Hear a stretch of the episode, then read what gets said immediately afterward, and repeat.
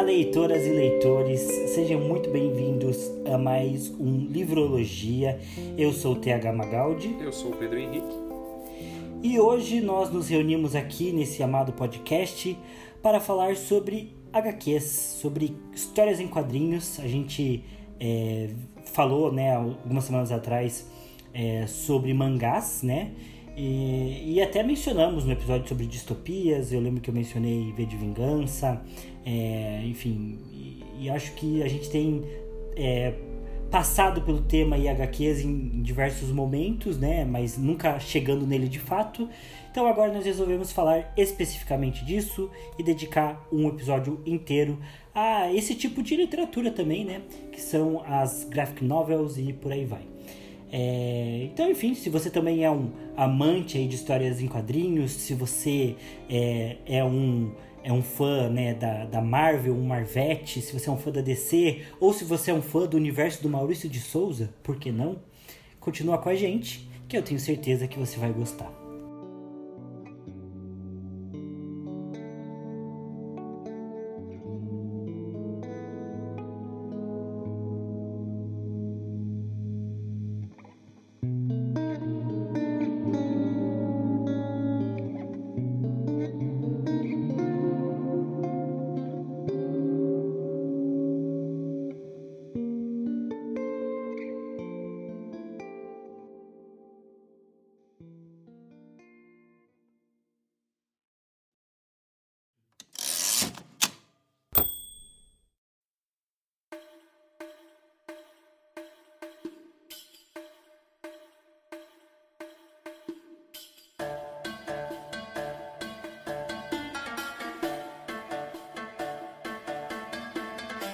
Bom, o Thiago falou aí do Maurício de Souza, né, no, na nossa introdução, e o cara, ele é, ele é meio safado, né? Ele coloca ali umas, umas piadinhas e duplo sentido dentro da, da, do, dos gibis dele, do, do, Cascão, Cebolinha ali, que, que é meio suspeito algumas coisas.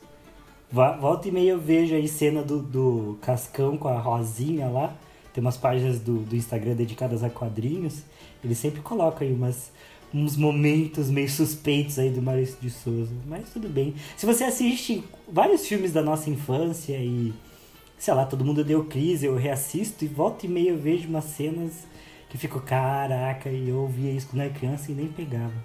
E agora tá lá escancarado.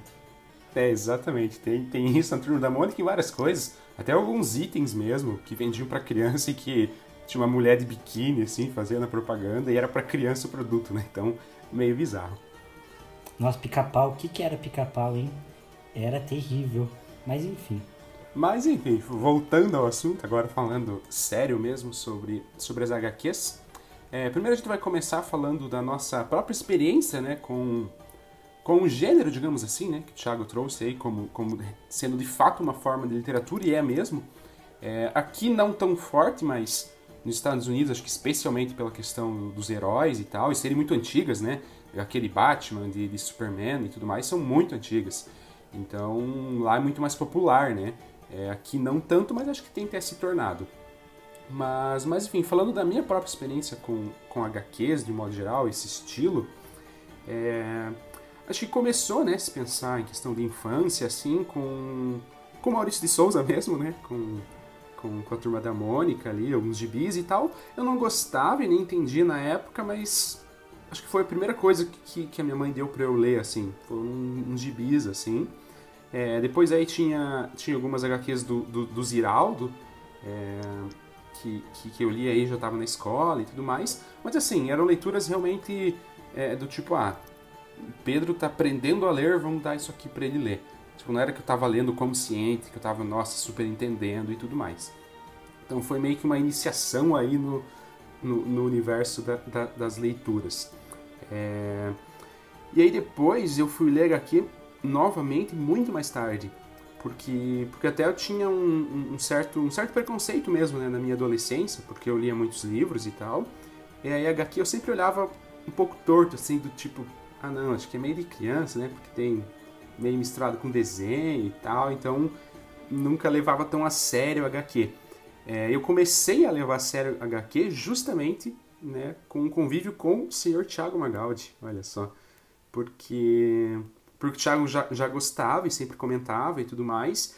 E a primeira HQ que eu fui ler mesmo daí foi Guerra Civil da Marvel, que o Thiago mesmo emprestou, ele tinha e tudo mais. É, e aí eu li, gostei. É, na época tava bem, tava bem nessa vibe mesmo, né? É, de, de, de, heróis. A gente tinha, acho que recém assistido é, o segundo filme do Capitão América, né? Capitão América Soldado Invernal. Eu e o Thiago gostamos bastante. A gente, na época, pirava muito. Ah, essa vibe eu tava bem forte, né? Aliás, essa época eu tava com a vibe bem forte de heróis. Então aceitei ler HQ, gostei. É, e a partir de então, nem, nem lembro a sequência do que eu fui, fui lendo, mas eu comecei a ler mais coisas, né?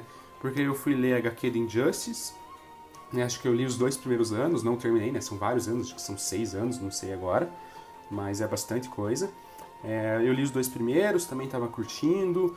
Aí eu li Fábulas, né? Que é uma HQ que o Thiago gosta bastante, ele também me indicou, eu fui ler e gostei. É, é, essas duas, né? Tanto Injustice quanto Fábulas, infelizmente vi pirata, né? Porque enfim, assim como, como os mangás que a gente já comentou, né? HQ também é bem fácil de encontrar na internet e tal. E sofrem também do mesmo ponto, né? Que são proporcionalmente muito caras. Uma HQ é muito cara para um conteúdo rápido de ser lido e tal. Não é desculpa, né? Mas era o meu pensamento da época, daí acabei optando por isso. É... E aí realmente não, não parei mais, assim, não leio com uma certa frequência, ou com uma grande frequência, mas eu, eu relativamente leio bastante HQ, né? Porque aí depois eu li do Futuro, eu li Mouse, eu li V de Vingança, tudo isso recente, tudo isso no passado, inclusive. É... Então aí eu tenho sido mais ativo no, no universo das HQs e, e particularmente eu gosto bastante, assim. Eu acho que é uma leitura uma leitura que ela é rápida e dinâmica, isso é bom, porque às vezes a gente com rotina puxada e tal, putz, alguns livros são mais densos, uma HQ em geral não é densa, né? Você pega para ler uma HQ, se quiser matar a HQ inteira numa, numa lida só, você consegue. Né? Porque em geral elas não são tão longas e é muito rápido e tudo mais. É... Então, particularmente, assim, esse é um ponto que, que me atrai bastante, fora a profundidade das histórias e tal, mas isso a gente comenta um pouco mais pra frente, quando a gente for falar especialmente o que a gente gosta e o que não gosta, mas de, de experiência minha com HQ é isso, né? Lá na infância, para me ensinar a ler, me dava uma turma da Mônica, Aí eu fui ler já muito mais tarde, ali acho que com 17, 18 anos, que eu fui ler Guerra Civil. E aí que eu comecei a expandir para outras HQs, não só de heróis, né? É, mas tipo Fábulas, por exemplo, que já é um pouco diferente, mas ainda outras que são até mais conceituais, talvez, usando aspas aí, né? Tipo Mouse, tipo Árabe do Futuro, que tem uma pegada diferente, assim, que tem uma profundidade maior, até ver de vingança, como uma distopia que a gente trouxe, né? no episódio de distopias e tal. É aí que eu fui ler mais esse outro estilo de HQ e particularmente gosto bastante, espero, espero continuar lendo. Mas enfim, essa é a minha experiência com o gênero, né? Agora passar a bola pro Thiago para ele falar da, da, de como foi esse início dele com HQ, se ele gostou desde sempre, se não foi, enfim. Bom, eu tive uma experiência parecida no começo com o Maurício de Souza, também lembro dele como uma referência. É... Tem alguns momentos específicos assim que eu lembro de estar lendo Turma da Mônica, mas não era minha favorita também. Eu gostava na época muito de histórias de quadrinho do, do, do Pato Donald. Eu lembro de, de ter histórias de quadrinho do Pato Donald e do, do tio Patinhas e do, daqueles três patinhos que são sobrinhos do Pato Donald, eu acho, que eu esqueço o nome sempre. É, mas lembro de ler em consultório de dentista. Enfim, lembro que essas eu gostava muito, assim. E teve uma época que eu jogava videogame na infância, eu acho que era um Master System, mas agora não tenho certeza. Mas tinha o jogo do Sonic, eu fui muito viciado em Sonic na minha, na minha tenra infância. E, e por conta disso eu gostava também das HQs do Sonic, que tinham, elas eram bem. Nossa, nem sabia que tinha HQ do Sonic, cara. Não sabia Sim, mesmo. Descobri é, agora. E, e ah, acho que não tem uma grande linha, mas eu acho que na época, assim, final dos anos 90, início dos anos 2000, tinha bastante. Nossa, eu adorava. Eu era muito apaixonado do Sonic. E eu lembro desde sempre que ele tinha uma receita para fazer cachorro quente. E eu lembro que foi minha primeira experiência culinária, querer fazer cachorro quente da receita do Sonic. E a única coisa que eu lembro é que tinha pimenta do reino na receita, mas eu nunca gostei de pimenta, mas eu queria porque queria colocar pimenta do reino é, na receita do Sonic. É, enfim, então é, essas foram as minhas primeiras experiências, mas também logo muito cedo eu comecei a ler HQs do Batman. Eu sempre fui viciado no Batman, desde sempre foi meu herói favorito. Eu tive uma fase com o Capitão América, admito, é ali que eu estreou o Soldado Invernal e, e tava muito forte o universo Marvel. Você foi ver até, até mais de uma vez, né? No cinema, o Soldado Cara, Invernal. Eu fui ver quatro vezes Soldado Invernal no cinema. Hum, Mas foi, foi, foi coincidência, assim. Foi porque as pessoas foram convidando e eu fui, eu fui. Todas as vezes eu fui com pessoas diferentes. Com, com o pessoal, com amigos da igreja, com primo, enfim. É, fui ver com pessoas diferentes. Foi legal, foi bom. Aprendi, decorei várias falas. É, mas na maior parte da minha vida, e ainda hoje, né, o Batman sempre foi meu herói favorito. E na infância tinha roupa, tinha assistia a série do Adam West, que é aquela bem antiga e bem ridícula. Nossa, enfim, eu adorava o Batman, tudo que era do Batman. Batman na Feira da Fruta de Batman. também. a do Adam West, sim. Agora, essa edição, essa versão brasileira aí, bastante suspeita. É... Mas, nossa, tinha... Eu, eu tava o tempo todo vestido de Batman. É, eu adorava bota, eu tinha galocha do Batman. Nossa, eu era muito fanboy. É, e por conta disso, quando eu passava em banquinhas de jornal, era muito comum ter histórias do Batman lá, né, disponíveis por preços baratos. Eu comprava, nem, nem lia em sequência, não, não fazia coleção, não lia na ordem nem nada. Eu só comprava e lia uma história aleatória do Batman e ficava visturado, saía chutando pela casa, fingindo que eu era é, a justiça. E por aí vai.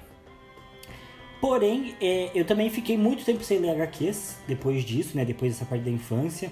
É, na minha adolescência e pré-adolescência eu li muito mangá, né? Do Naruto, principalmente. E aí comecei a ler algumas coisas também no, no, no universo pirateado. Mas eu só fui voltar a ler HQ mesmo, com força, também com, com o universo Marvel aí saindo nos cinemas. E lendo Guerra Civil, né? Até li um pouco antes, alguns anos antes, né? Até antes de lançar o filme da Guerra Civil. É, que a gente pode comentar mais depois, porque é bem diferente da HQ. É, então consegui ler aí Guerra Civil. Foi, acho que foi a primeira HQ que eu comprei mesmo, assim, porque também antes, tirando essa fase da infância, eu só lia pirata também, não tinha essa, essa consciência aí de, de, de precisar pagar pelas coisas. É, e, e comprei a Guerra Civil, gostei. Mas também fui assim num ritmo mais fraco, assim, daí fui pegando HQ por aqui pra lá, também às vezes vendo pirata. É, algumas HQs do Batman eu, eu comprei, peguei algumas séries legais do Batman, como Batman do Arkham Asylum, uma HQ única bem boa, Morte em Família, é, é, A Piada Mortal, enfim, várias HQs aí do Batman foram bem presentes. Acho que tem aquela, o, o Longo Dia das Bruxas, algo assim também, né? Que ela é meio famosa. Sim, Longo Dia das Bruxas eu li. O Longo Dia das Bruxas foi engraçado. Eu vi um cara lendo no ônibus uma vez. Tava voltando da casa do meu queridíssimo amigo Caetano. E eu vi o cara lendo no ônibus. Fiquei super interessado. E aí, em vez de comprar, eu li também pirateado. Mas isso já faz uns bons 5, 6 anos. É, mas eu tenho também o Morte em Família, que é o que eu tenho uma máscara do Coringa. Que é uma história em que o Coringa corta o próprio rosto. Insano que mais? Enfim, acho que as HQs do Batman sempre foram uma constante, assim, sabe? Volta e meia eu voltava para ler alguma HQ do Batman. É, e aí eu fui expandindo um pouco, né? É, conheci Fábulas, né? Uma outra HQ da Vertigo. Já li um pouco de Sandman também, do Neil Gaiman, muito bom. É, o V de Vingança. É, quais mais? Eu já tentei ler algumas outras do Alan Moore. É, mas como Watchmen, né? Eu comecei a ler, mas não fui tanto adiante. É, da Marvel eu não me arrisquei muito. Eu lembro que eu li Guerra Civil e depois eu comprei mais uma revistinha também, meio aleatória, de uma história do Capitão América, mas foi bem pouco. É, enfim, acho que no geral, assim, as que mais se destacam para mim são as do Batman mesmo, é, V de Vingança e, e as de Fábulas. E aí, Vale mencionar também Mouse, que foi um livro muito bom que, que, que, eu li, que é uma graphic novel também, né? Mas Mouse é, é quase superior, assim, também às HQs, né? Porque ele se difere muito e ele é muito bom. E ele é até mais complexo do que a maior parte das HQs, né? Eu não li Árabe do Futuro, como o Pedro leu, né? Que é uma HQ um pouco mais é, baseada também em fatos reais, né? E, e um pouco mais séria. É, mas tem uma grande diferença né, entre essas HQs de heróis e HQs como, como, como Maus, né? É, que são muito profundas e, e bem tocantes. É, eu também, daí, pensando nesse universo. É que eu li muita HQ pirata, cara. Tipo, eu fui anotando aqui e tem muita HQ pirata que eu li e que eu nunca nem comprei. É, mas é, é, interessante porque eu comecei a ler essa HQ de heróis e quando a gente fala em HQ, eu acho que é o que a gente pensa geralmente, né? É nos personagens de quadrinhos. E até quando a gente era criança, era uma coisa meio tipo, ah, é de criança ou de cara muito nerd. E aí com os filmes da Marvel, nossa, virou cool, né? Passou a ser legal ser nerd que gosta de coisas da Marvel, o geek, o famoso geek, surgiu. E só que tem muito mais do que isso HQs, né? É, tem as HQs que são das histórias de super-heróis e mais clássicas desse, desse conceito, e tem as HQs mais sérias, como como Mouse, mas também tem uma infinidade de HQs e de temas e gêneros diferentes, né, é, nesse meio do caminho, é, que são muito boas também, né? Eu, eu, eu lembrei agora de uma chamada Vampiro Americano, que é uma HQ de vampiros, e é muito boa, talvez a melhor história de vampiro que eu já tenha visto. É, putz, tem uma HQ de terror como Witches, do, que é do próprio Zack Snyder, inclusive, aí, do Snyder Cut. Ele ajudou a escrever uma HQ. Enfim, tem muita coisa boa dentro desse universo, vale a pena. Eu acho que a HQ tem a desvantagem realmente do preço. É compreensível que HQ sejam mais caras, eu acho, porque é, elas têm um papel, material melhor, né? Tem um papel melhor, elas têm um cadenamento diferente e tal. Mas. Mas é. É uma história mais curta, que você vai ler mais rápido e que custa mais do que um livro. Então fica esse dilema, né? E, e, realmente é, é uma experiência diferente do que ler um livro, né? O livro ele é um pouco mais aprofundado. Mas as HQs têm, têm muito, muito peso também, muito valor. E se você quer começar, né? Você já é um leitor ávido e você quer começar, Mouse eu acho que é um, uma ótima pedida porque ele é uma HQ, ele é uma graphic novel, ele é inteiro desenhado. É, mas, mas ele também tem bastante profundidade, é muito complexo, ele tem uma linha narrativa muito boa. E só agora eu queria fazer duas menções honrosas. Uma, que uma das primeiras HQs que eu li, que não é bem uma HQ, é um livro ilustrado também, chamava A Vida de um Vampirinho Acidentado. E eu tenho muito forte na minha cabeça até hoje. E outra, em homenagem ao nosso amigo Daniel Ivankio, é falar de O Diário de um Banana, que é outro livro ilustrado, que é muito bom também. Eu falei, o, Dani sugeriu que a gente fizesse episódio só sobre Diário de Banana. Eu sou a favor, o Pedro que é contra. Queria deixar isso bem claro também. Viva um Diário de um Banana. Não, não é bem assim, né? É, não é que eu sou 100% contra. É que a gente tem outras pautas que eu prefiro colocar na frente. Olha que mentiroso, ele é 100% contra si. Enfim, mas é isso. Cara, uma coisa que, que eu gosto é, das HQs até de heróis, não é nem do conteúdo necessariamente, mas é justamente o peso histórico que eles têm, né? Tipo, Batman, Capitão América, Superman, são heróis muito antigos que já vêm de muitos anos tendo, né? Então, às vezes, até o Thiago mesmo já trouxe, comentou meio que com essas palavras para mim, né? Que, tipo, algumas gerações de uma mesma família podem ler o mesmo herói, né? Então, tipo, ah, começou lá com o vô, daí o pai tá lendo uma, uma, uma, geração diferente, e aí o filho tá lendo, tá lendo outra geração ainda do mesmo herói, porque eles perduram por muito tempo, né? Cara, isso eu acho realmente bem legal. Eu acho que quase que é único dessas HQs, né? Tipo, os livros, de modo geral, não tem essa continuidade assim, né? É, tem livros muito antigos que a gente lê ainda hoje, mas aí é o mesmo livro escrito que a gente tá lendo hoje. As HQs não, né? É o mesmo herói que ele vai passando pelos momentos históricos e vai e vai e vai crescendo. Até na, na morte do Capitão América, acho que saiu na capa do, do, do New York Times, né? Então, tipo, é uma coisa grande, assim, né? Isso é bem legal, eu, eu curto bastante. É, eu, o, as HQs, elas também têm esse peso, né? Por, por elas serem... Isso falando numa perspectiva mais lá dos Estados Unidos, né? Mas por as HQs elas serem muito recorrentes, elas terem esse peso de acompanhar mesmo as pessoas, as gerações é, tem alguns momentos históricos que elas retratavam isso, né? Assim como toda cultura de filme que a gente tem, né? De música também. é, é muito comum que a arte ela fale, né, mesmo que indiretamente, mesmo quando são músicas mais de entretenimento, ou mesmo quando são filmes mais de entretenimento, eles refletem muito a época que estão vivendo, né? Então, é, né, filmes baseados muito na Guerra Fria. Você vê nos americanos é, filmes em que os russos são os vilões, né? Muito dessa tendência é, da, da Guerra Fria. E você vai vendo que de época em época vai mudando. Então a gente teve ali um boom do cyberpunk, quando as pessoas estavam falando muito sobre corrida espacial, né? Star Wars influenciou isso. É, e aí isso também se reflete nas HQs, né? Então a morte do Capitão América era um tipo de crítica às invasões dos Estados Unidos nos anos 2000, né? Nos países do Oriente Médio. É, quando teve o 11 de setembro, tem uma HQ do Homem-Aranha, né, que é o personagem mais forte ali para Nova York, né?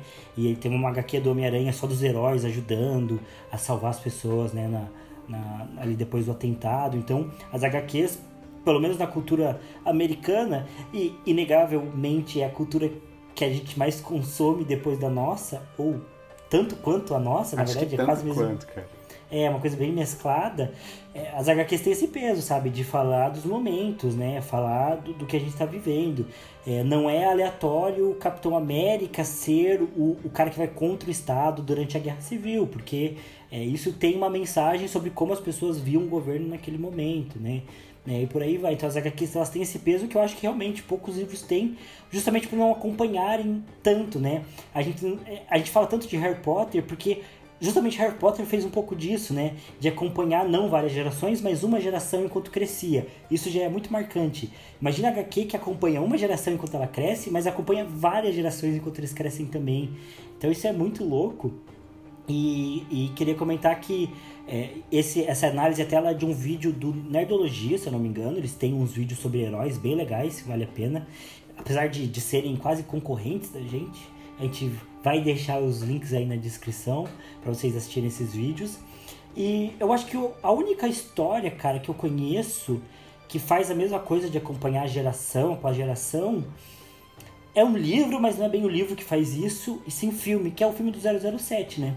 Eu acho que é o único que eu, que eu conheço que tem meio que isso, né? Tipo, o 007 ele vem lá dos anos 50, 60 e eles vão renovando e refazendo, sempre o mesmo personagem, né? Igual o Batman, o Superman, né? Sempre o mesmo personagem, um background muito parecido, e meio que vão atualizando uma coisa ou outra, né? E vão aumentando aí os desafios do personagem, mas que vai se renovando, que também acompanham várias gerações, né? Acho que de geração de vô, pai e filho que podem assistir 007 e, e acompanhar o mesmo herói em determinadas épocas, né? Então, é, é o único que eu conheço.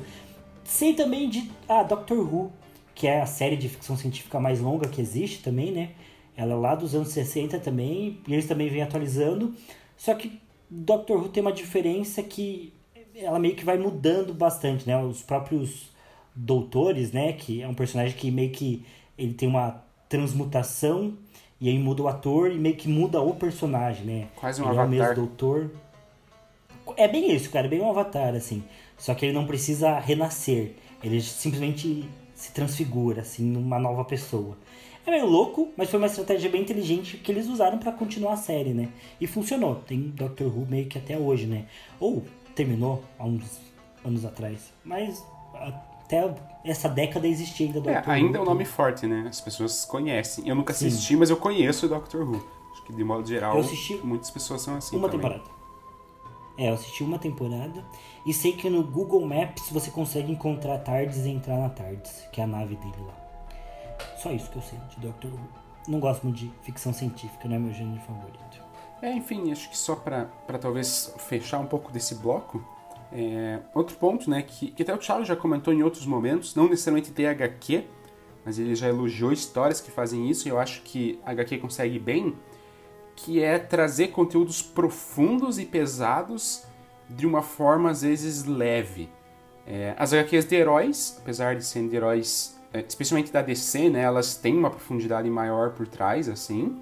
É, e HQs tipo Maus, putz, está retratando uma coisa super pesada, sabe, de uma maneira lúdica, entre aspas, né, porque são ali os ratinhos, os gatinhos, os porcos e tal, mas está falando do holocausto, está falando de uma coisa extremamente pesada. É, o Árabe do Futuro também, ele tem uma pegada mais, mais lúdica, mais cômica, mas ele trata de questões culturais super importantes e tal. Então acho que a HQ faz isso muito bem, assim. trata de questões bem profundas, complexas e que precisam ser tratadas, mas de uma forma às vezes leve, assim, de uma forma mais tragável, talvez. E isso eu acho bom, assim, acho que, que o gênero consegue fazer isso com bastante facilidade.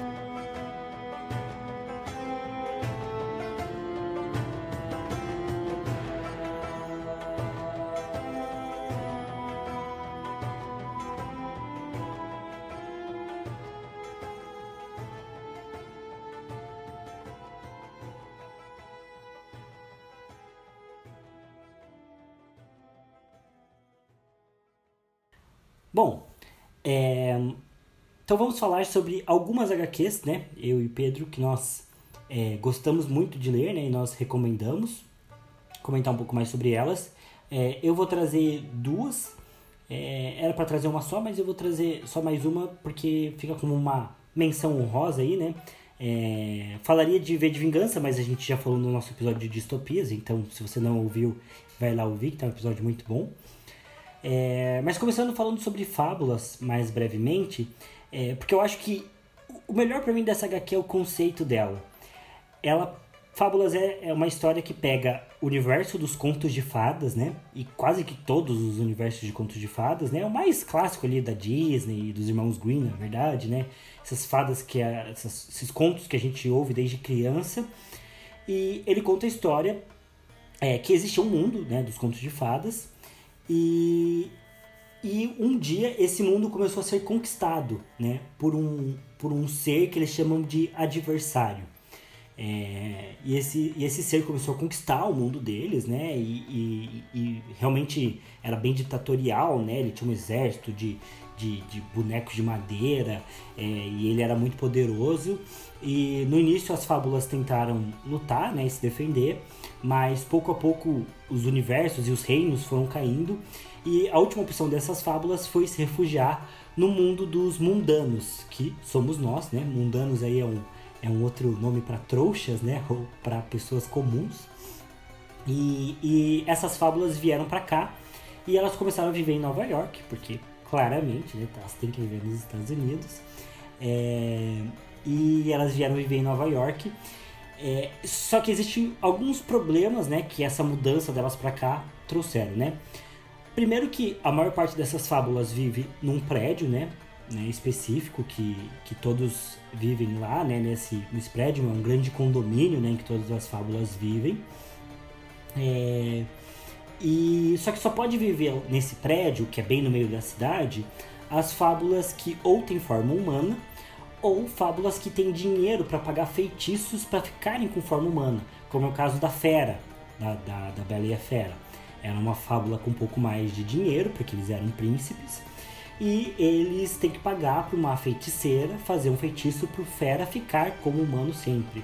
É, e tem outras fábulas, como o próprio Lobo Mal, que é o personagem principal aí da história, é, que é chamado de Bigby, né? É, e ele, é, ele tem essa forma de lobo mal, mas ele também tem uma forma humana, é, que ele consegue ficar, né? Ele é meio lobisomem, assim, então é, ele consegue ficar na forma humana e ficar entre as fábulas. As fábulas que não têm forma humana, como os Três Porquinhos, é, como os ursos da Caixinhos Dourados e tudo mais, eles ficam num lugar diferente que é chamado de A Fazenda já numa menção, né, num tipo de, de trocadilho aí também com a Revolução dos Bichos. Inclusive, uma das, dos arcos, né, da, da, da história de fábulas tem a ver com a Revolução dos Bichos. E eles ficam na fazenda, onde eles podem ter, é um lugar mágico também, mas é onde eles podem viver ali com, com a forma não humana deles, tranquilamente. É, e o Bigby, é, o personagem do Lobo Mal, ele é responsável por ser o grande policial, né, o grande chefe de segurança, né, de todo ali, de toda a comunidade das fábulas, né. É, só que ele tem um histórico muito ruim, né? Por ser lobo mal, por já ter feito um caos né, no mundo das fábulas, como a gente sabe da, dos contos dele, ele é um cara meio mal visto, que tá meio que tentando a redenção, mas que tem essa fama de ser o, o grande lobo mal, né? É, e isso causa certos atritos né, entre a comunidade. É, a comunidade também tem ali é, um prefeito que eles elegem com alguma frequência. E a secretária do prefeito é a Branca de Neve, é, que também é uma fábula ali que tem os seus conflitos, é meio traumatizada por uma questão ou outra, é, mas que tem essa postura de liderança ali que está tentando manter a comunidade junta enquanto os problemas vão aparecendo. Porque por mais que as fábulas estejam ali é, no contexto é, de estarem vivendo exiladas, né? Esse é o primeiro problema, né? Elas estão exiladas. Então, muita gente perdeu tudo quando saiu do mundo das fábulas. Então, esse é o primeiro ponto. Segundo, que claramente, não só por conta é, de, várias fábulas terem perdido seus bens, né? E suas propriedades quando deixaram o mundo das fábulas, existe uma questão de luta entre as classes, né? Porque tem fábulas que são não humanas, então elas já são rebaixadas. É, tem fábulas que tinham títulos maiores, né? Quando estavam no mundo das fábulas. E agora querem manter os seus privilégios, mas tem fábulas que conseguiram mais dinheiro e trazer mais bens, mesmo que elas tinham títulos menores no mundo das fábulas, aqui no mundo dos mundanos, elas têm mais bens, né? Então elas se sobressaem. Então tem esse dilema da, da, da do, do, dos nobres com os novos nobres, os novos burgueses. Então tem esse problema. É, e o fato de várias fábulas ainda quererem voltar né, para o mundo das fábulas e sofrerem desse saudosismo, de acharem que as coisas no mundo das fábulas eram melhor, que às vezes era até melhor ter ficado com, com o adversário é, do que ter vindo para o mundo dos mundanos e estar tá vivendo escondido desse jeito. Então tem uma série de conflitos é, que são conflitos meio que sociais, né, que espelham né, a parte da nossa sociedade, tanto o conflito de classes, quanto o saudosismo histórico, é, quanto o problema né, da, da desse conflito entre as elites e você às vezes ter, ter fábulas que tem que se prostituir para pagar é, pelo, pelo encantamento para é, que eles chamam de glamour, inclusive, eu acho que é um nome interessante. É, então as fábulas têm que se prostituir para ter glamour e poder continuarem humanas e, e, se manterem na comunidade. Então existe uma série de dilemas e tretas que são parte da nossa comunidade, que às vezes a gente não presta atenção porque fica focado só na nossa vidinha, mas que estão ali, correndo o tempo todo. E é legal que eles trazem isso para a história de um jeito interessante, de um jeito lúdico, mas sem perder um pouco da, dessa acidez, assim, é, que é importante para tratar desse tema, para não banalizar o tema e ao mesmo tempo não tornar HQ só uma HQ de militância. É, a HQ ela começa, o primeiro arco dela é mais voltado para uma história de mistério. Inclusive disso saiu uma série de jogos da Telltale, que eu acho que é o melhor jogo da Telltale, que é o The Wolf Among Us. Que é um jogo ali que você joga com o Bigby para investigar. E até acho que esse jogo aprofunda mais um pouco da história. É, mas os outros arcos já começam a ser mais voltados para esses conflitos de classe e para essa vontade né, que as fábulas têm de retomar o mundo delas, né? E aí o autor até conta que toda a história dele é baseada ali é, meio que na luta ali do, do, do, do povo judeu para voltar para casa, né? E os conflitos que eles já tiveram para para se firmar ali em Israel, né? É, enfim, não é um tema que me pegue muito ou que eu tenha muito essa visão, porque é, eu não sou lá tão sionista no sentido de, como alguns brasileiros são, né, de sentir que Israel é quase uma segunda casa, mas a gente não precisa comentar tanto sobre isso, né? É, mas esse é um tema importante, acho que os, os autores né, têm essa ascendência judaica, né, e eles tratam disso, e acho que tratam disso de uma maneira muito legal na história. Então, se esse é um tema importante para você, é ainda mais um motivo para você ler a história, é, e vale muito a pena. O outro tema, também voltado aí um pouco pro povo judeu, um pouco não, né? 100%. É, outra HQ que eu quero comentar, na verdade, é Maus, é, que é a HQ aí é, da história de um sobrevivente. É, é, o livro favorito da, da minha queridíssima noiva que está aqui, sei lá por que, comemorando, porque ela gosta muito da história. É, e que no nosso mata-mata literário foi eliminado de maneira duvidosa. Por não sobrou nenhum, né, que ele foi eliminado. Exatamente. É? Cara, eu ouvi não sobrou nenhum e faz menos sentido ainda ter sido eliminado. Ai, não, não foi certo essa eliminação. Mas serve para quem não ouviu ir lá e ouvir e tentar entender os nossos argumentos, se é que tem como entender, né? Mas tá lá, tá postado. É, ou só xingar, falar que a gente foi burro também, tá valendo. Mas assim, Maus é a história de Holocausto a gente tem muitas, né? Tem muitos filmes, muitos livros, livros é, como o Diário de Anne Frank que foram escritos em tempo real, é, outros livros que são ficções. Tem um livro que eu gosto muito que é bem curtinho chamado A Guerra de Clara, que fala sobre o Holocausto também, fala sobre a vida no campo de concentração. Filmes tem a rodo é, de histórias aí de, de sobrevivência no Holocausto, tem adaptações como O Menino de Pijama Listrado, enfim. Isso não é, isso é um tema bem explorado, talvez seja o tema mais explorado por Hollywood, né? Seja a questão da Segunda Guerra Mundial e do Holocausto. Só que Maus é diferente porque justamente o que o Pedro falou, ele trata a história de uma forma diferente. Primeiro por ser um relato também bem pessoal, que é o relato do pai do autor, né? É, do Art, né, que é, o, que é o autor ali da, da HQ. O pai dele viveu no campo de concentração e teve essa história maluca e contou a história pro filho e ele resolveu repassar isso. Mas ele não fez isso de qualquer jeito. Ele fez isso com um toque de lúdico que é muito impressionante, né? Então, ele faz HQ com os judeus sendo ratos, com os alemães sendo gatos, é, com os poloneses sendo porcos, e tem mais algum grupo que eu acho que eu esqueci. Eu também estava tentando lembrar e eu não lembro agora, mas tem mais é, um grupo sim. Mas cada nacionalidade ali da história, ela, ela é representada por um animal. É, e não é que é, eles são animais de fato, né? Não é como é a Revolução dos Bichos, mas é, é só o porte que eles têm. E isso já passa muito de qual é a visão que, que você precisa ter na história, né? Porque de fato era assim que os alemães se viam. Os alemães estavam no poder se viam assim, como gatos, e os judeus como ratos, que eles tinham que ser caçados e aniquilados, né? É, e, e, isso está muito forte em toda a história. Então, só de você pegar o livro, você já sente isso. Só que ao mesmo tempo, o fato da história ter esse visual já amortece muito do impacto da narrativa e das coisas que ele vai contar. Mas não só isso, né? Todas as falas e até o sotaque do personagem principal, né? Do pai do Art, tá ali impresso, escrito de um jeito muito legal. E ele também é, faz um paralelo entre a história né, do pai dele e os acontecimentos com a como ele convive com o pai dele hoje, né? Também dando essa outra visão de que o pai dele é, por mais que ele tenha passado por isso e seja uma história muito maluca, o pai dele também é uma pessoa real que tem muitas marcas disso, mas que não se resume a só isso, né? Inclusive, mesmo o pai dele tendo toda essa história comovente, é, você não fica com a impressão de que o pai dele é um cara legal, assim. É, acho que isso cada um pode ler e tirar a conclusão, mas o pai dele não é necessariamente uma pessoa fácil de lidar. É, então, o que torna a história muito mais real, de fato, né? É, eu acho assim que eu queria muito falar mais sobre mal, só que é, eu, o legal é que pessoa, vocês né, estejam ouvindo, que vocês vão lá e deem uma chance pra HQ e leiam, né? Inclusive, eu acho que ela tem um preço normal de livro, né? De qualquer jeito, ela é um, ela é um pouco mais grossa, né? Ela é um volume mais grosso. E, putz, ela é muito boa. Simplesmente assim, Mouse é, é realmente muito bom.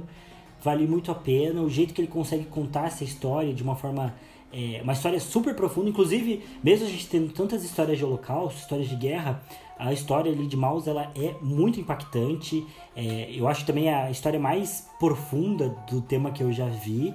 É, ela tem eventos que parecem inacreditáveis e ao mesmo tempo você sabe que é verdade e você fica, putz, cara. Que, que tava acontecendo no mundo nessa época, cara? É muito absurdo, assim, esse tipo de relato. É, e ele conta com uma certa naturalidade, porque para ele aquilo ali foi vida, né? Às vezes a gente vê coisas de holocausto e a gente pensa que aquele sofrimento todo durou só o que durou pra gente. Duas horas de filme, três horas. Mas não, aqui foram anos, foram anos e anos, e anos que não tinham perspectiva de acabar. Hoje a gente sabe que foi de, de ali dos anos de 35, sei lá, que começou um pouco da, da, da opressão, até 45. Mas para essas pessoas não tinha previsão para acabar, para essas pessoas ia ser até o fim da vida delas, ou, ou além, sabe? E, e pensar nesse desespero que ele consegue fazer passar pelas histórias é, é, muito angustiante, mas te marca muito, assim. Com certeza é uma história que você vai ler e que não vai te abandonar, assim. Acho que é, é, impossível você ler Maus até o final e você não ficar com aquilo marcado pro resto da vida. É uma história que causa muito impacto. É um livro com o prêmio Pulitzer, é um livro muito bem premiado, muito bem avaliado, é um livro é, quase que histórico e com certeza vai ser para sempre, né? Um livro é, que, que marcou. É, e fica a recomendação não sei se tem mais coisa para falar sem dar spoilers da história, mas assim, vale muito a pena, vale cada detalhe, vale se envolver mesmo com a história. Só que, de modo geral, você lê bem rápido também, por ser HQ, é bem mais fácil, bem mais prático de ler do que é, um livro que tivesse o mesmo conteúdo, né? Então, fica aí a recomendação. Maus e Fábulas são histórias diferentes, que têm pesos diferentes, ambas valem a pena. Se eu fosse indicar uma só, indicaria Maus, porque realmente é muito bom. É, eu, eu li parte de fábulas e li Maus também e concordo com, com o que o Thiago trouxe, assim. Ambas são muito boas, são diferentes, claro, tem pesos diferentes, como o Thiago trouxe, mas ambas têm sua qualidade, assim, que, que tem, que ser, tem, tem que ser valorizadas, né? Mas Maus, nossa, Maus é, é espetacular. Maus é realmente, assim, muito bom. Única HQ é ganhar prêmio Pulitzer, né? Então mostra que, assim, tem qualidade, né? Porque o prêmio Pulitzer premia justamente qualidade. É, então, assim, é, é, é fantástico. É, tem toda essa profundidade que o Thiago trouxe, tem toda essa questão de, de você sentir, assim, o que o personagem estava passando e aquilo te marcar. Isso é, é, é, é um livro que, que você se emociona lendo, assim, né? É, não só no sentido de, tipo, parece que falar emocionar, parece que é uma coisa positiva, assim, mas é, no sentido realmente de você sentir as emoções que o livro te passa. De você às vezes ficar angustiado, às vezes ficar meio com raiva, às vezes simplesmente triste por algumas cenas de tipo, cara, que bizarro que isso aconteceu, assim. Então é um livro bem emocional, assim, que, que, que é muito bom. E, e um ponto que eu gosto também da forma como ele, como ele é narrado é é porque o narrador se coloca né, no livro também. Então ele faz o personagem dele escrevendo o próprio livro, né? Entrevistando o pai, pedindo para ele fazer os relatos e tal. Isso é bem legal, assim, né? Achei bem, bem criativo toda a forma como, como ele tratou. É, mas enfim, só para comentar rapidamente né, sobre o que o Thiago trouxe. Eu só queria comentar um negócio. É que para mim eu coloco Maus bem junto, assim, como temática, a O Sol para Todos. Não sei se faz tanto sentido, mas eu associo bastante as duas histórias. Porque acho que são duas histórias bem lúdicas e que tratam de temas bem pesados, né? O Sol para Todos trata de racismo e ambos conseguem fazer, ambos autores conseguem fazer isso de uma forma bem lúdica, bem leve, mas também bem impactante. Mas se eu for chutar, eu diria até que Mouse é, é melhor. Eu acho que o impacto de Mouse é mais forte. Não sei, se, eu acho que eu gostei mais de Só para Todos, mas acho que Mouse é mais por ser mais criativo, ter toda essa questão diferenciada assim, eu diria que Mouse é uma história melhor. Mas eu gosto mais do Sol para Todos, mas só para falar que eu associo, então se você já leu o Sol para Todos e não conhece Mouse, é mais chance ainda de você gostar. Ambos são prêmio Pulitzer, né? Porque o Sol para Todos também é, então tem isso em comum. É, e realmente tem essa, essa questão lúdica. É, até o Sol para Todos tem uma HQ também dele, é, que inclusive eu tenho, porque meu pai comprou enganado para mim de, de, de, de Natal. É, ele me deu a edição da capa laranja, comum, do Sol para Todos. Não sei porquê, acho que ele duplicou na Amazon, achou que era outro livro e comprou também. Aí eu tenho a HQ e a edição comum. Nunca li a HQ. Inclusive, eu tinha, eu, eu, eu descobri recentemente. A minha namorada estava aqui, pediu para eu ver o livro. Aí que eu vi que era HQ. Eu achei que era só uma edição diferente. Porque eu não tinha nem aberto, assim. Então, enfim, recentemente descobri que, que tem essa HQ e que eu tenho ela, inclusive. É, é, enfim, mas são, são, obras, são obras bem boas. Daria, daria um duelo interessante para um mata-mata, né? Ambas, ambas histórias são realmente muito boas.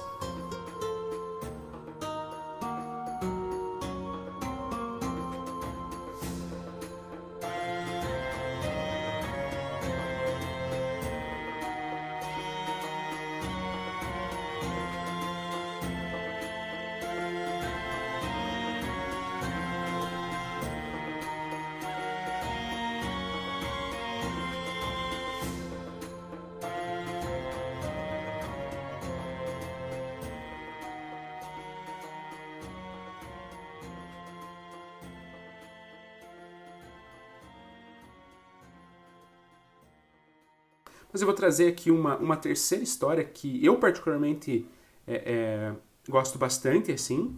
É, o Thiago, acho que quando eu comentei para ele, acho que ele viu alguma coisa e não se sentiu tão atraído, acho que era mais pelo traço da HQ e tal. Mas, mas particularmente eu gosto, assim, eu, eu, eu curti bastante. É, enfim, o, o Árabe do Futuro, né, que, que é do queridíssimo Riyad Satouf, ele, ele é sírio, né, e, e, ele relata também, e, e aí agora pensando, o Thiago narrando e tal, eu vejo bastante semelhanças com Maus, assim. Eu acho que ele talvez tenha tido uma inspiração forte, né? Porque o Árabe do Futuro foi publicado em 2015 e Maus, Maus ele foi publicado, acho que meio que em partes, assim, teve uma questão das primeiras vezes que ele foi publicado foi um pouco diferente, mas a primeira é de 1980. Então, realmente, bastante tempo depois vem, vem, vem o Árbitro Futuro, que eu acho que tem algumas inspirações, mas eu já comento um pouco mais. Uh, A primeira delas é que o autor também se coloca na história. Então o autor está contando a história de crescimento dele, né? Desde a infância até o, o, o a, a, juventude, a vida adulta e tudo mais. Ele está sendo publicado em volumes, é, então eu não sei até quando vai parar, né? No momento tem quatro volumes. E, e eles são divididos bem por anos da vida do autor, né? Então o primeiro volume, por exemplo, ele é de 1978 a 1984. Então esse período da vida do autor que ele está relatando no primeiro volume. Aí o segundo é de 84 a 85, depois uh, de 86 a 87 e depois a última agora que lançou, né, de 87 até é, 94. Então ele está trazendo anos da história de vida do próprio autor. Então o autor ele trata de anos da vida dele, né? Então são períodos da vida dele que ele está trazendo, trazendo ali no livro. Ele se coloca mesmo como um personagem, né? É, e a história central é, é, é justamente é, trazer um pouco do debate da, da, diferença entre as culturas, porque o autor ele é filho de, de pai sírio, então ele até nasce na Síria, então ele tem o primeiro contato com a Síria. Aí o pai dele se muda para a França para fazer os estudos, para fazer doutorado e tudo mais, para seguir na área acadêmica. É, a mãe dele é francesa, né? Por isso que ele vai para lá. É, então tem toda uma parte da vida dele na França. E depois o pai dele consegue um emprego numa universidade da Líbia. Então, basicamente, a história vai contar a realidade e momentos de vida do autor e do personagem na Síria, na Líbia e na França. É, e eu acho extremamente interessante porque o, o, a, a, o traço da HQ ele traz diferenças bem grandes assim. Então, quando está se passando na, na, na, França, é tudo azul. Então, o traço principal da HQ ali vai ser em azul, a cor principal predominante. Quando vai para a Síria, é laranja. Quando vai para a Líbia, é verde. Ou ao contrário, Síria verde, Líbia laranja. Mas eu acho que é Síria, Síria laranja mesmo. Então, cada região que ele tá tem tem um traço um pouco diferente, porque a coloração é diferente, o cenário é diferente, é, e eu acho bem legal assim essa transição. E aí o, o, tema central do livro vai ser esse, né? Vai ser realmente tratar das culturas, tratar de, de como o pai dele, como sírio, enxerga algumas coisas e tem todo um certo conservadorismo ali de algumas questões, especialmente quando, quando, na tratativa com as mulheres, né? Então ali as mulheres sírias todas seguindo aquele padrão é, Oriente Médio que a gente conhece, né, de, de, de, de burcas e tudo mais, e seguir aquele padrão. A mãe dele é francesa, então não segue, né, a esposa do, do, do, do, do pai dele, né, no caso mãe dele, é, é, é, francesa, então é diferente, já gera esse choque até dentro da própria família, quando, quando, quando, quando acontecem né, os encontros e tal. É, aí na Líbia é uma cultura também árabe, mas é diferente da Síria, é bem diferente. O pai dele critica e fala que os árabes da Síria são melhores e tal. Então vai tendo todo esse, esse, esse, esses conflitos culturais e o livro aborda bem isso, assim, até aprofunda, especialmente nessa questão da tratativa com as mulheres, que realmente é legal para parar para pensar, assim, é, é, é, bem interessante. Mas eu acho legal porque ele também não faz um julgamento de valor, assim. Ele não está fazendo uma crítica aos árabes ele está mostrando a diferença das culturas e fazendo você pensar sobre isso. Isso eu acho bom. É, e aí o autor vai transitando, né? O personagem que representa o autor começa com criança e aí, como ele é criança na, na primeira HQ, ele tem toda a visão de criança. Ele não sabe falar ainda.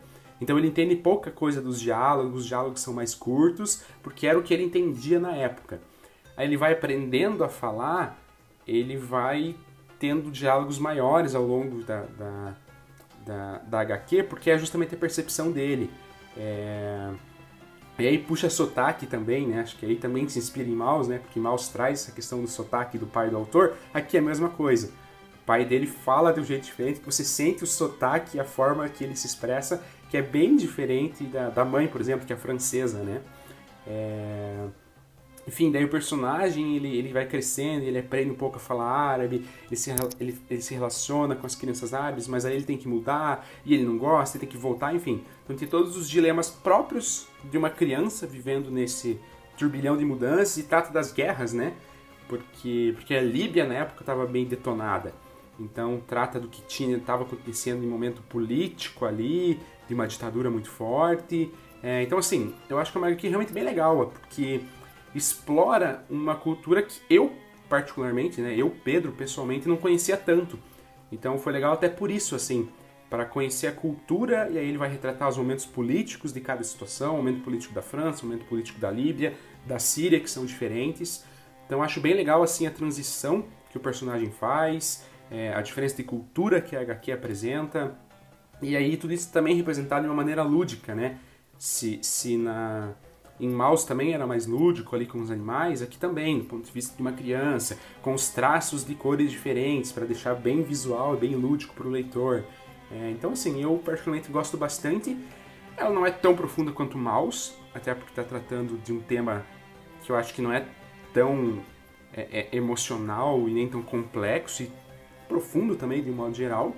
Mas eu gosto da, da, da visão que ele passa, eu gosto desse choque cultural que ele traz, da, das realidades políticas do, dos países árabes naquele momento. E é legal porque ele é bem. É bem. É, é, é, bem estilo HQ, assim, de ir acompanhando, né? Então o personagem ele vai crescendo, que a gente traz em Harry Potter, né? Que o Harry vai crescendo e tal, e a gente vai vendo isso. É aqui não, porque o tempo é menor, né? Então o leitor não cresce necessariamente na mesma velocidade do, do personagem do livro, mas é legal ver a progressão do personagem, né? De começar literalmente como um bebê aí vai crescendo, vai indo para a escola. A diferença das escolas também, né? Como era a escola da Síria na época, como que tratavam ele lá.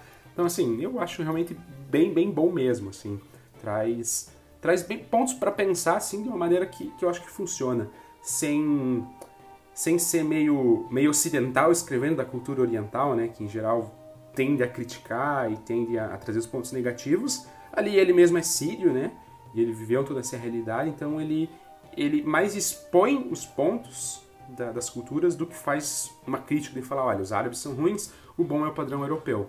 É, ele traz de uma maneira que não, não, não é uma crítica, mas faz pensar, assim, eu acho, acho bem interessante, eu realmente indico, é bem facinho, bem curtinho também, é, sofre daquela, né, são vários volumes, e, e, e se bem que eu paguei R$7,90 nos volumes, então acho que você consegue pegar promoções boas, mas acho que tem alguns livros que são mais carinhos, deixa eu ver. Até tô com a Amazon aberta.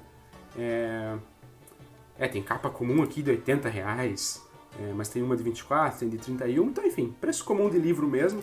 Sofre um pouco com isso porque porque são vários volumes o volume é curto, você lê muito rápido, então você paga relativamente caro. Mas, tirando isso, eu, eu super indico, né? Assim como eu reafirma a indicação do Thiago para Fábulas e Maus, eu trago a minha indicação de, de O Árabe do Futuro porque eu acho que vale a pena. E curioso que a gente falou aqui, e as três HQs que a gente indicou tratam de temas bem parecidos, né?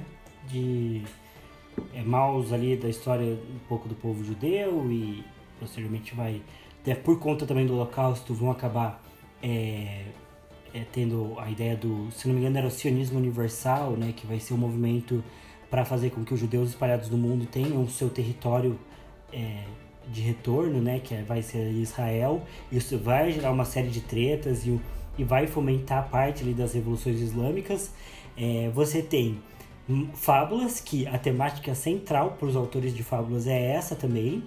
É, e você daí tem também é, Árabe do Futuro, que vai relatar um pouco dessas histórias e uma, sempre que o Pedro fala de Árabe do Futuro, eu lembro que eu tenho muita vontade de ler Persepolis, que é uma HQ que também fala do mesmo tema, uma HQ dos anos 2000, é, que fala do mesmo tema sobre é, uma, uma menina que nasce né, no Irã, pouco após as revoluções islâmicas do Irã também. É, então, curioso como essa temática é forte né, para as HQs. São essas, essas três HQs, pelo menos, né, Maus, Árabe do Futuro e Persepolis, são HQs bem frequentes assim, para você encontrar nas livrarias. Não são HQs difíceis de você encontrar. Inclusive, Persepolis tem um preço bem acessível. A edição completa, com todos os volumes, é R$ reais, então ela é bem baratinha na Amazon. É... E curioso, né, como esse, como esse tema ele é recorrente para essas HQs, né?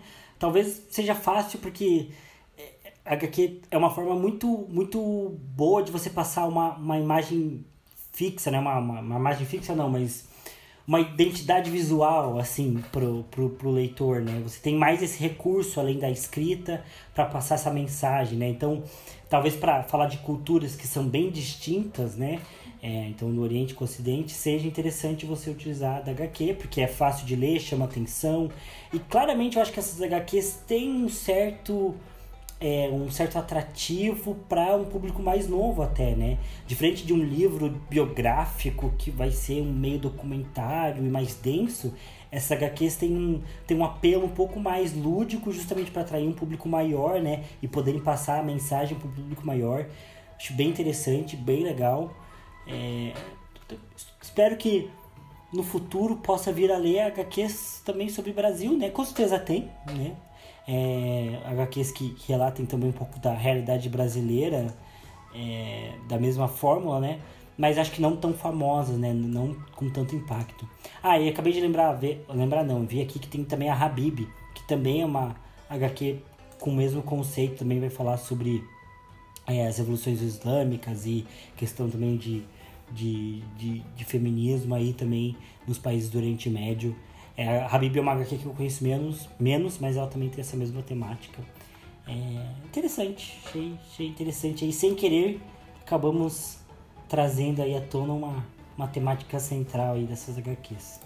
Tem, Thiago falou de, de, de HQs brasileiras, e, e realmente, né, não tem acho que nenhuma super famosa, mas tem uma que até está na minha lista de desejos da Amazon que eu quero bastante comprar, que se chama eh, Angola Janga, que, que vai tratar de Palmares, né? Então, de, de, de como era esse, esse refúgio, né, pro, pro, pro, pros escravos ali fugidos e tudo mais. É, eu achei ela bem bonita e a temática, assim, é, é interessante, trata dessas questões, acho que também vai ser bem profundo. Então é, é um ponto que, que eu quero que eu quero comprar, né? Quero, quero ler, quero ter contato com essa obra porque me chamou bastante atenção, né? De ser, ser também seguir uma linha de uma HQ que trata de coisa profunda e uma coisa que aconteceu aqui, né? Uma coisa de uma realidade brasileira e tal. Isso, isso eu acho interessante. Não li para dizer se é bom, mas eu tenho bastante interesse. Julgo que pode ser bom. É, essa Angola Jenga, ela também passou aí pela minha. Acho que inclusive ela tá, na verdade, na minha, na minha lista de HQs da Amazon, na minha lista de desejos. É, ela é bem mais recente, ela é de 2017, mas uma diferença que eu acho meio central dela com, com, com essas HQs que a gente comentou é que ela não é biográfica, né? Acho que esse é um outro ponto, né? Essas HQs do, ah, falando sobre a questão dos judeus, dos árabes e, e muçulmanos e tudo mais, são HQs biográficas, né? Essa aqui já é uma HQ, provavelmente de um estudioso, né? Ou pelo menos aspirante a historiador né, de, de Palmares, né, que trouxe né, essa ideia. Já é muito interessante, muito legal. É, mas eu, eu fico pensando numa HQ futura estilo quarto de despejo, mas que seja em HQ, né? Porque vai ter um alcance legal também, né? Isso eu acredito que não vai demorar muito até surgir algo assim, que é bom.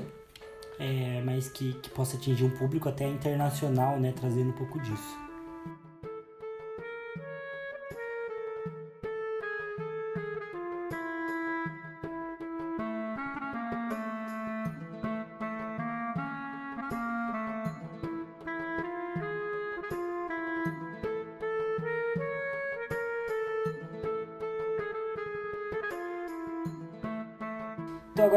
Indicamos as nossas HQs, nós separamos aqui um tempinho, talvez coisa mais rápida também, é, para comentar um pouco sobre adaptações.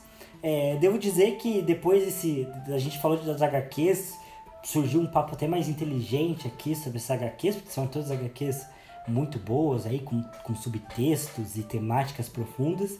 Até me sinto um pouco bobo agora falando sobre adaptações, porque as HQs que eu li que foram adaptadas, no geral, são HQs de heróis, assim, que eu consigo pensar. A melhor adaptação é, talvez seja de, de vingança mesmo, né? É, que tem um impacto, tem também uma história com, com subtexto. É, sei também que a HQ de Watchmen é, é, ela é muito boa, inclusive ela é considerada uma das melhores HQs de todos os tempos. Mas eu não li HQ para falar da adaptação, né? Porque eu assisti o filme, Particularmente não gosto muito do filme, sei que o filme muda algumas coisas da, da HQ. Teve a série de Watchmen, que foi bem premiada também, falando, abordando um pouco mais do, das questões raciais dos Estados Unidos, né? Foi em 2018, se eu não me engano. Mas eu particularmente comecei a série gostando muito, depois fui perdendo um pouco do, do, do gosto, assim. É, então, enfim, não sei se o Pedro quer. O que, que você pensou aí para puxar, para falar sobre adaptações? Não, é meio isso também, né? O que eu penso de adaptação que vem em mente fácil são os filmes de heróis, né? É que eu acho que até ajudaram a popularizar mais as próprias HQs, porque foi um sucesso estrondoso, né? O universo cinematográfico da Marvel ali realmente fez um sucesso bem grande. É, muitas vezes fugindo das próprias HQs em si, não necessariamente seguindo super a linha, seguindo a risca, mas trazem ali os heróis, trazem um pouco desse universo para a prática, né? É, V de Vingança também, eu gosto bastante do filme de V de Vingança, eu achei, achei ele bem bom. É, acho a HQ melhor por alguns, alguns motivos, assim, eu acho que a HQ é profunda mais, é, eu consegui pegar muito mais o conceito do que o V significava e o que ele queria na HQ. No filme, eu peguei porque eu já conhecia. Eu acho que o filme por si só não explica tão aprofundado assim essa questão do que o V queria passar e tudo mais. É, e algumas diferenças até meio práticas, né? Tem algumas cenas de ação no filme que não tem tanto assim na HQ. É, a cena da própria. Enfim, aviso de spoiler aqui: se é, alguém não conhece e vai querer conhecer na prática e não comigo falando aqui, então dá pra passar alguns segundos para frente, não vou me demorar. Mas a própria morte do V, né? Quando, quando ele morre na HQ é diferente. Na HQ, o cara encontra ele no metrô, um, um personagem até ali que estava meio perdido, que encontra, que vai descobrindo um pouco do V, né? Ele encontra e acaba matando o V no final. É... No livro, o V meio que se entrega lá numa negociação, aí tem um monte de caras, os caras dão um tiro nele e tal. Então aí, aí já difere um pouco, e particularmente eu acho bem melhor o final da HQ do que o final do, do, do, do filme em si. Mas, de qualquer forma, eu gosto bastante da adaptação. É... As outras HQ que a gente trouxe, né, eu acho que não tem adaptações e, e nem tem como fazer, né? Tipo, Mouse ele, ele é bom porque ele é HQ. Até dá, mas não sei se teria o mesmo apelo, assim. Podia ser em desenho, né? Uma animação. Ia ser bom. É, poderia ser bom. Em formato de animação seria, seria legal. É, Barbie do Futuro também poderia ser, mas enfim. Né? Acaba que, que não tem, são histórias muito boas por elas mesmas ali no formato HQ em si. É, série do Watchmen que o Thiago trouxe, não gostei muito, eu também. Primeiro episódio eu achei sensacional. Pensei, nossa, que coisa boa, hein? E ele lançando um por semana, então demorava. Aí, segundo, pô, legal. A partir do quarto ali, eu já começou a desandar, assim, eu já, já não curti muito. Mas enfim, tem, tem também, né? É uma adaptação, acho que fez sucesso, foi uma série premiada, e é uma adaptação da HQ, né? É, a temática de, de, de ser antirracista de Watchmen é muito interessante, até se adiantou um pouco em relação às manifestações que teve do Black Lives Matter, né? Não que as manifestações tenham sido as primeiras a falar sobre isso, claro que não.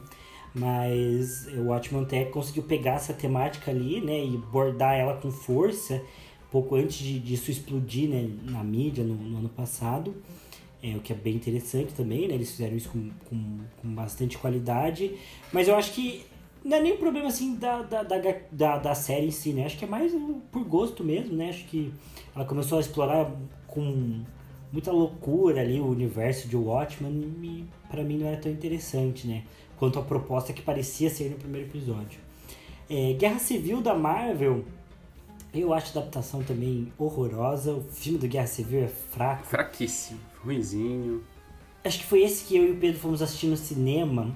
E a gente foi num shopping muito ruim aqui de Curitiba assistir. A gente era estudante, pobre, sem trabalho, sem dinheiro. E o filme demorou para começar. Só pra dizer que eu continuo assim, né? Continuo estudante no mestrado, pobre sem dinheiro. Mas daí é por opção. É por opção. E o Livrologia, como assim, pobre Pedro? O Livrologia tá quase um jovem nerd da vida. Um pouquinho mais a gente bate eles até. É, mas a Guerra Civil, eu lembro que o filme. É, eles tiveram que recomeçar porque começou o filme bugado, com, com o filme começou todo verde, uhum. aí depois não tinha áudio. Foi horroroso, levou, atrasou uns 30, 40 minutos, um monte de gente é, saiu da sala. Quase uma hora atrasou o começo do filme, eles começaram várias vezes. A gente assistiu os primeiros minutos do filme várias vezes.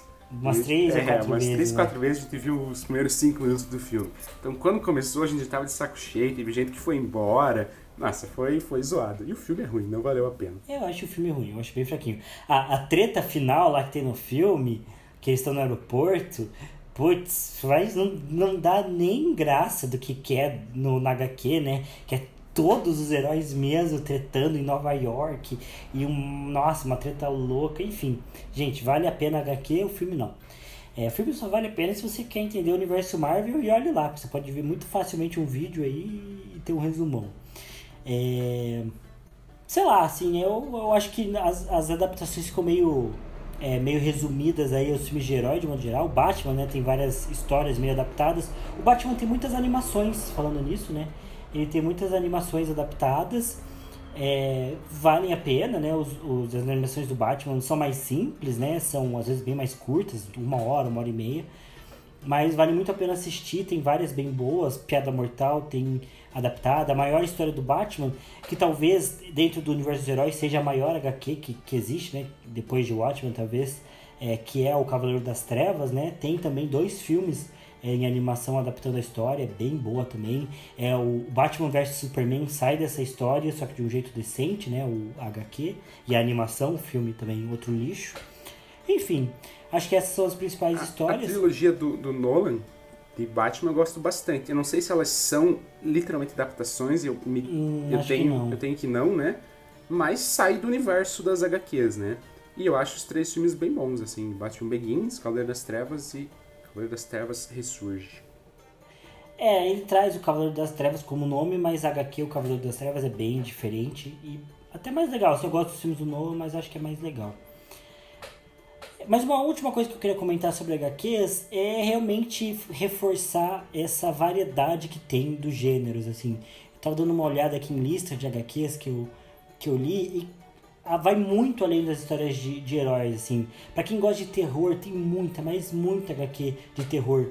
Tem uma chamada Inferno, que é uma HQ também do Alan Moore, criador de Watchmen, V de Vingança, é, que ela fala só sobre o Jack Stripador, então ela tem uma pegada histórica, uma HQ de, de crime, um pouco mais de mistério, vale muito a pena também.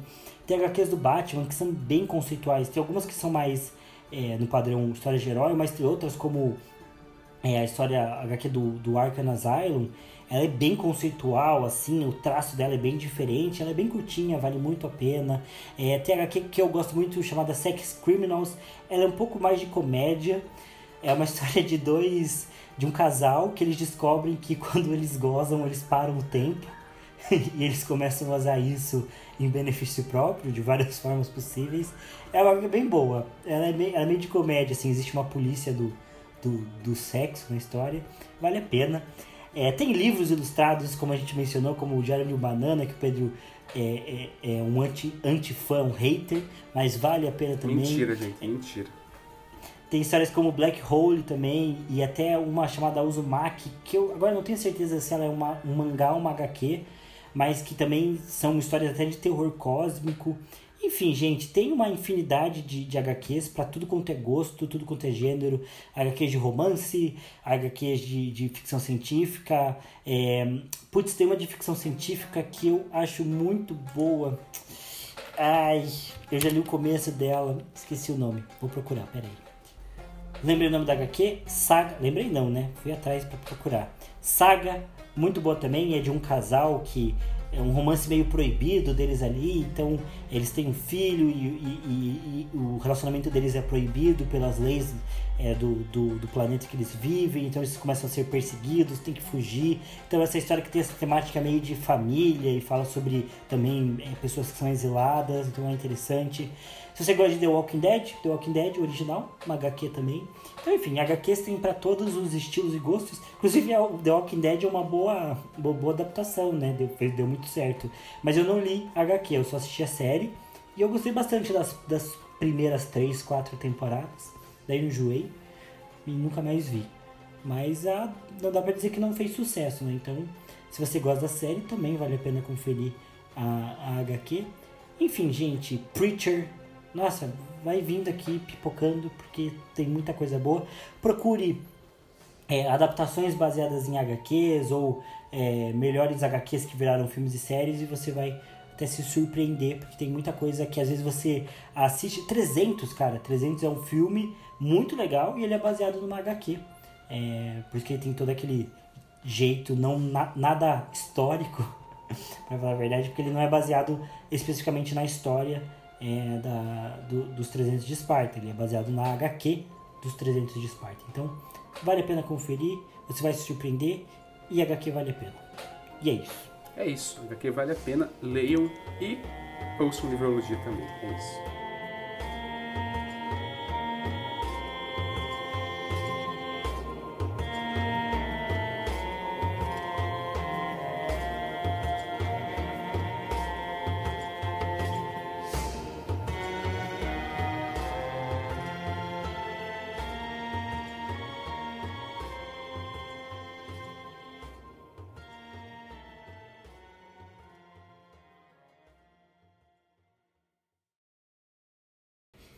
Enfim, queridos ouvintes, amigos, leitores, finalizamos aqui mais um episódio do Livrologia. Falamos sobre HQs.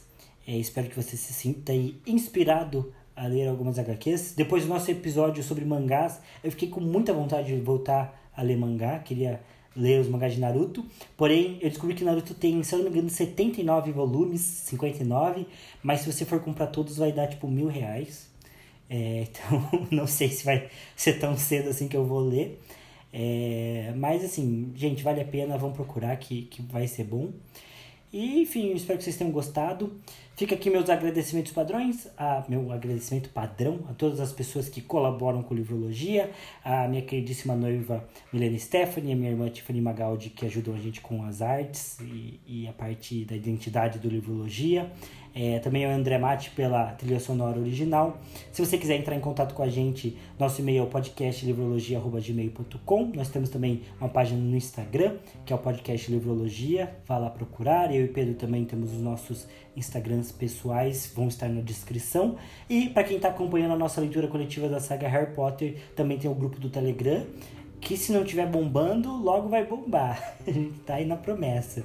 É, mas a gente sempre tá postando coisinhas lá, alguns videozinhos que são legais para se aprofundar no universo de Harry Potter. Então, se você não conhece e tem interesse, é, o link também vai estar na descrição do episódio, tem no nosso link do, da, do, do também do Instagram. Então, enfim, fiquem à vontade. Se quiserem xingar a gente, recomendar HQs, recomendar temas, criticar, dúvidas, sugestões, tudo, nosso e-mail, nossas redes estão sempre abertas. E eu espero que vocês tenham gostado do episódio. Mais alguma coisa, Pedro? Não, por hoje é isso. Não tem nenhuma recomendação pro pessoal para eles plantarem árvores, lerem artigos científicos difíceis sobre lagartos? É, é o que eu tenho que fazer agora, depois da gravação. Não vou recomendar para ninguém, não. Justo. Mas é isso, meus amigos. Então, muito obrigado por ouvirem a gente em mais um episódio e a gente se vê aí no próximo. Valeu. Valeu.